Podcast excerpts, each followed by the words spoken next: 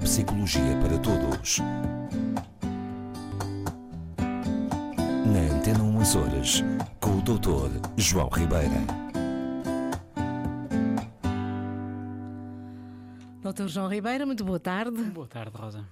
Seja bem-vindo a um espaço Obrigado. que já é habitual e hoje vamos falar de uma coisa de, que tem a ver, talvez, com a forma como nós eh, encaramos ou não determinadas situações uhum. na nossa vida. Okay. E, sobretudo, nesta época de calor, às vezes sobe uma irritação. Pois, é. Que é pode verdade. levar a uma agressividade. Belíssima forma de abrir a conversa, é verdade. Um, sim, sim, é, é um facto, não é? Nós, dependendo do contexto e da circunstância, podemos efetivamente é, manifestar agressividade, não é? Isso, perante, isso é um perante esta, esta situação. Sim, é? até por exemplo, agora nesta época de mais turismo, em que as coisas estão um bocadinho mais, mais cheias, é, mais, é verdade, costumam surgir alguns comportamentos mais movimentada, mais, não é? Sim, sim. Mas a agressividade. Fala-se muito de agressividade e em sim. determinadas uh, situações a agressividade uh, como um comportamento base, uh, ela existe em vários contextos, não é verdade? A agressividade é efetivamente um comportamento, ou um conjunto de comportamentos, se quisermos uma manifestação comportamental, e, e que é, uh, decorre de uma emoção básica, que é a raiva, na maioria dos casos, um, e que uh, efetivamente tem um, uma função primariamente protetora, não é? Sermos capazes de ser agressivos permite que nos defendamos, permite que em tempos outros competíssemos por terreno, uh, comida, abrigo, e, por, e, e também por alguma princesa. E por alguma princesa ou príncipe, é? efetivamente, é verdade, é verdade. Portanto, é, é um, comportamento que tem a sua utilidade, como todos entendemos. Não é? a, a, grande questão, muitas vezes, e, e, esta a ideia de falarmos sobre agressividade, um, vem do seguinte: nós, e eu penso que é um, um corolário mais ou menos universalmente aceite que a agressividade decorre da falta de controlo. É? Já, já, eu recordo-me há anos, num, numa conversa entre nós, eh, falávamos exatamente que alguns criminosos mais violentos tinham até uma redução numa parte específica do cérebro, eh, uma redução de massa, de volume, eh, massa e volume, eh, eh, numa uma região específica do cérebro associada ao, ao, chamado controlo comportamental, ou também chamado, em alguns casos, o controlo inibitório, não é? Portanto, que é a nossa capacidade de, eh, perante certas situações, sabermos o que é certo e errado e não adotarmos determinado comportamento que seria lesivo para, para outrem, não é? Mas essa situação de que falámos há alguns anos aqui na, numa das nossas uhum. conversas, naturalmente, uh, já mudou essa a forma de ver essa agressividade? Está a mudar. Está a mudar. Uh, vamos dizer de outra forma. Está a ser completada o que se vem percebendo recentemente, uh, há um grupo de investigadores que se tem dedicado a explorar uh, uma outra visão da agressividade e que têm vindo a descobrir, a palavra é mesmo essa, descobrir, que a agressividade nem sempre se associa à perda de controle. Isto é, não quer dizer que isto seja errado, uh, é verdade que muitas pessoas hum, são agressivas quando não têm nenhuma outra alternativa, situação de, de perigo iminente, uma situação de catástrofe, uma situação uh, de falta uh, grave de recursos, sei lá, uh, e que as pessoas, efetivamente, para usar uma expressão muito coloquial, perdem as estribeiras e são agressivas, não é?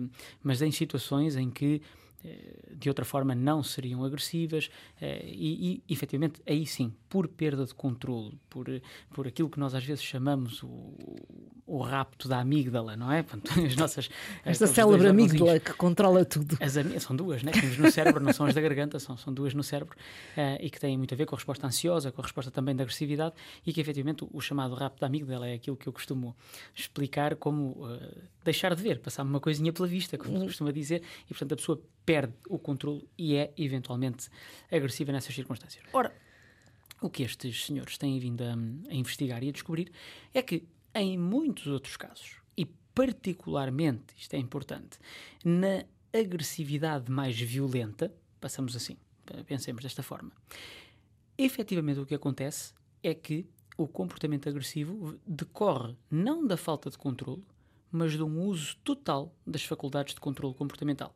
Isto é, falamos de uma agressividade, nos casos graves e violentos, de uma agressividade que é toda ela consciente, premeditada, arquitetada, planificada. Isto é, se há coisa que não falta nestes comportamentos agressivos, é controle comportamental. Podíamos encaixar aqui nesta, nesta conversa. Uh, estou a lembrar-me de, de, várias situações de crimes passionais em que. É, o crime passional é muito interessante, porque o crime passional, pois, é, pode. Em que pode algumas encaixar. vezes uh, alguém foi regado com gasolina e depois.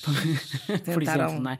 é? Houve aqui uma altura que estava na moda, infelizmente, não é? esse tipo de, de situações. Falava-se nas notícias que alguém tinha regado o namorado ou a namorada ou ex, é? por uma situação qualquer, com gasolina. Houve umas situações complicadas. E, e esta sim, é, uma, podemos... é uma agressividade com controle ou sem controle? Pois é uma excelente pergunta, não é? Porque para a lei, uh, tanto quanto me foi dado a conhecer na altura, aquilo que era considerado crime passional, apesar de punido por lei, etc., tinha sempre alguma. Um atenuante. Atenuante. Atenuante, é essa a palavra, muito bem. Uma certa atenuante, porque era um crime cometido num ato de desespero, num ato de descontrolo.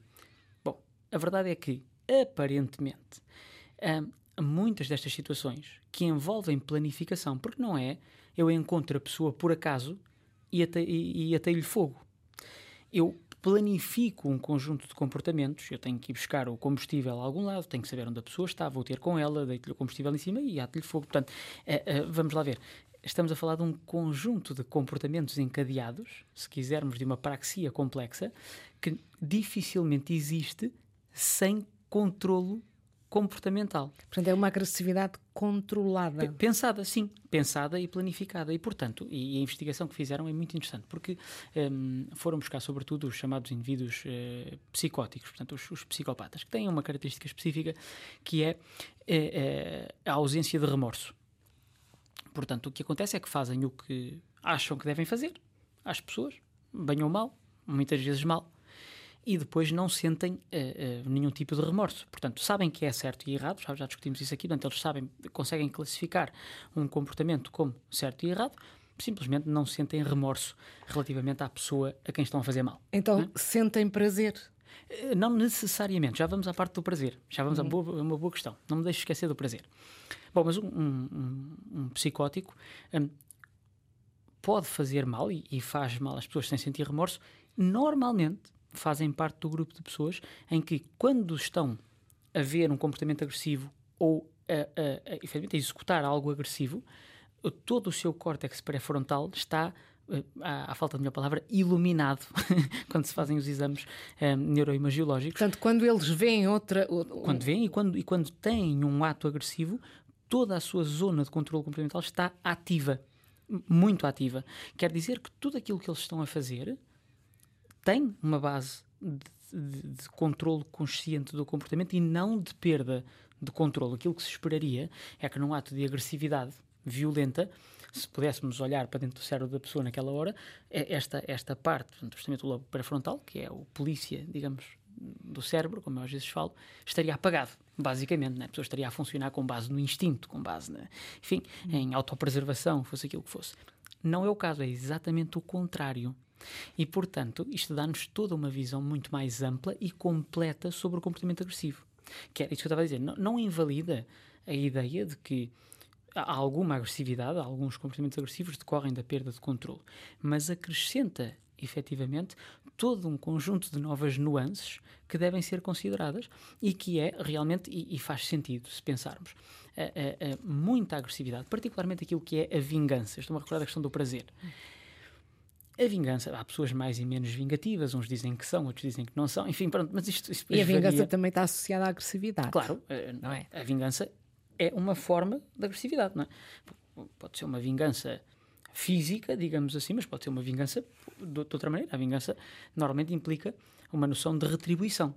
Não é verdade? Mas fizeste-me isto, e, e vais ver o que te espera, não é? Ou, ou fizeste a alguém que a mim me importa de alguma forma, não é? Portanto, eu vou retribuir-te esse mal, às vezes acrescentado, não é? Às vezes fazemos temos aqui umas, um, uns requintes de, de, de malvadez. Bom, ora, E aqui entra muito a, a noção que a Rosa estava um, Do prazer. que é o prazer. Muito bem, muito bem. Prazer sob a forma também de obtenção de uma recompensa. É que neste estudo também sobre a agressividade foram investigar esta, esta outra variável que é, além da consciência ou não do ato e do controle comportamental do ato agressivo, existe também a parte da recompensa esperada por aquele comportamento. Ainda que seja a recompensa que decorre de dizer ah, estou vingado. Mas, mas, eh, essas, hum, essas situações, hum, nós temos visões diferentes de determinadas, hum, determinados momentos. Hum. Se imagino que fizeram mal a uma determinada pessoa Muito bem. e essa pessoa é minha amiga, Sim, eu tenho um comportamento ou penso de maneira diferente de- do que se esse mesmo assunto tive- se tivesse passado com uma pessoa Pronto. que eu não conhecia. correto. E isto depois isto já tem a ver com noções de, de justiça, de, de- de- de equilíbrio e, e também de proximidade. Eh, neste caso, estivemos a falar de alguém que faz mal a uma pessoa externa a mim. Eh, depois tem a ver com noções de proximidade e de preocupação com a pessoa, não é? Pronto. Entra, é uma noção super importante. E mais uma vez vamos bater no mesmo. Para eu ter noção de que algo é injusto e eu tomar em minhas mãos fazer justiça, isto não é de maneira nenhuma um ato desesperado, não é? É um ato pensado. É um ato pensado, um ato consciente. Eu vou ser conscientemente agressivo, eu vou planificar uma forma de retribuir àquele malfeitor, passo a expressão, aquilo que ele fez a alguém que eu estimo ou, ou a mim próprio, não é? Portanto, um, um ato desesperado, eu estou-me a lembrar aqui de um filme já, já antigo, penso que se chama Johnny Q, não sei se estão a ver, que é com o Denzel Washington e que tem a ver com o filho estar numa situação, num hospital e que não o tratam e depois há uma série de complicações e aquilo depois atinge assim umas proporções complicadas em que ele faz reféns no hospital, é um homem de bem, toda a vida não se lhe conhecia eh, mal nenhum, não é? E, e pronto, e claro, eh, aqui sim podemos entender uma situação de, ahm, de desespero, uma situação de estar totalmente contra a parede, não uma situação de retribuição a ninguém, apenas uma situação de obter um recurso que eu preciso e, portanto, aqui sim. hum, Claro que o filme depois dá as suas voltas, mas podíamos entender que é um ato efetivamente desesperado e, portanto, um ato que envolve a perda de uma série de inibições que até aí tinham levado a pessoa a comportar-se de forma idónea, correta e, e- e socialmente adequada, digamos assim, não é? Eh, Nos outros casos, não. Estamos a falar de outro tipo de agressividade, que é efetivamente aquela agressividade que é conduzida por uma série de noções que eu tenho, não é? Eh, Pensando, por exemplo, nos, nos grandes agressores históricos, não é? Ninguém pode dizer que, por exemplo, o, o Stalin, por exemplo, que, que dizimou, é, o Hitler, outras pessoas deste género, que, que, que os atos Praticados, inimagináveis não é? praticados por eles eram atos de, de- de- falta de controle inibitório. Pelo contrário, eles sabiam exatamente o que estavam a fazer e porquê. Tinham os seus motivos, é? são os deles. Mas, mas é um ato pensado, altamente focado, altamente controlado. Mais, os psicóticos têm uma característica ainda mais interessante, além disto. Além de terem remorsos, começou-se a perceber que toda a sua o controle comportamental que eles usam para eh, realizar o ato agressivo tem associado não só uma busca de prazer, mas toda uma arquitetura né, com, com o fim de receber essa recompensa de prazer. Portanto, há, há, um, há realmente toda um conjunto de noções que são colocadas eh, em, em, em jogo e que constituem efetivamente um comportamento totalmente articulado, totalmente pensado, com passos, com, com estratégia, até se quisermos. E cá está, nunca podemos dizer que isto são atos desesperados de agressividade. Ora, a ideia desta conversa é efetivamente as pessoas entenderem que nem sempre a agressividade, isto depois tem muito a ver com as abordagens e com os tratamentos, entre aspas, eh, com, aquilo que se faz com as pessoas que são agressivas. Eh, Estou-me a recordar aqui, eh, na cultura anglo-saxónica é muito comum alguém que tenha um comportamento, por exemplo, no trânsito, não é? Qualquer coisa que não devia, faz um disparate qualquer, depois vai ter umas aulas de gestão da, raiva, não é? Que está, de comportamento, não é? De gestão da raiva mesmo, anger management, não é? Portanto, é, é, isso que se chama. Um, penso que também temos no nosso país este tipo de, de, de, de questões já vão surgindo, como se, é? e vamos dar às pessoas o quê? O que, é, que é que os psicólogos fazem? Vamos dar às pessoas noções de autocontrolo. Não é? Nós vamos dizer, atenção, vamos combater a impulsividade, vamos combater essa perda de controle. Isto está tudo muito bem em algumas situações. Pois, agora, como eu sou uma mulher do povo, uhum. lembrei-me de uma expressão que é fugir dos calados. Ou seja, as pessoas que são muito caladas, muito calmas, uhum. um, quando, quando se zangam, quando, quando. Existem momentos em que são realmente uh, uh, Muito agressivos. Aqui podemos ter os dois campos, na minha opinião. Uma pessoa que é calada, eu vou entender aqui o calado como uma pessoa passiva. Sim. Já aqui falámos algumas vezes das pessoas passivas, existem muitas vantagens à passividade. Uh, vantagens pessoais, sociais, que... culturais, enfim, tudo, todos, todos os géneros. A passividade é, de alguma forma, vantajosa, não é o melhor. Mas podemos ter os dois cenários. Ou seja, uma pessoa passiva pode realmente acumular tanto que chega à situação Explode. da perda de controle. Explode. E aí temos a perda de controle. Ok? Uma pessoa passiva também pode ser passiva por ter um elevado grau de controle comportamental que, posto o fusível a funcionar de uma forma diferente, dá pano para mangas. Porque a pessoa tem a habilidade de controlo de si próprio e de gestão de si mesmo, até da própria consciência, para conseguir fazer atos muito agressivos, eventualmente, sem sofrer muito com isso. Nós estamos a falar de um psicótico, mas estamos a falar de uma pessoa que é tão boa a gerir-se emocionalmente, porque é um passivo, okay? e o que faz é engolir sapos. Okay? A pessoa que faz é meter para dentro e não reagir e aguentar e fazer gestão emocional. Mas pode reagir um que dia. Na, que no dia em que se lembrar de fazer mal a sério a alguém, de forma premeditada, a capacidade dele de, se, de não se desesperar por ter feito mal a alguém é muito grande. Que é uma pessoa que está habituada a gerir as suas emoções, portanto não tem problema nenhum. Não é questão de não sentir remorso, mas vai saber gerir esse remorso. Enquanto uma pessoa, vamos pensar de uma forma, alguém que mata uma pessoa em desespero. É, é muito falada a questão de, de, matar outras pessoas que têm um peso muito grande. Eu nunca matei ninguém, portanto, mas, mas dizem que é um ato extremamente violento para até para o que mata. É? Muito difícil de, de gerir. Ora, mutatis mutandis, se eu tenho um elevado grau de capacidade de gestão emocional, se eu fizer mal extremo a alguém, provavelmente vou passar menos mal com isso do que passaria noutra circunstância. Faço-me entender. Entendi, entendi, mas está na altura de Fechando. Pronto, era, era, o que eu ia há bocadinho introduzir e em dois minutos é muito simples. Isto deve-nos fazer repensar um bocadinho a abordagem que temos eh, e definir muito bem os casos de agressão de que estamos a falar, tanto do ponto de vista jurídico, legal, etc., e depois as respectivas penas e punições, é preciso analisar muito bem, e aí existe uma, uma área crescente da psicologia forense e da neuropsicologia forense que tentam justamente começar a distinguir o que é que é um ato desesperado de um ato realmente premeditado e consciente e depois a própria intervenção terapêutica. Pensarmos se às vezes, em certos casos, muito bem, damos gestão de comportamento, ensinamos controle de impulsos, noutros casos, se calhar, temos que arranjar outras formas, porque ao darmos estas ferramentas às pessoas, estamos, se calhar, a dar-lhes ferramentas para ainda fazerem pior, não é? Porque têm mais capacidade. Claro. E pronto. E pronto. Por hoje é tudo. Voltamos daqui a uma semana. Obrigado.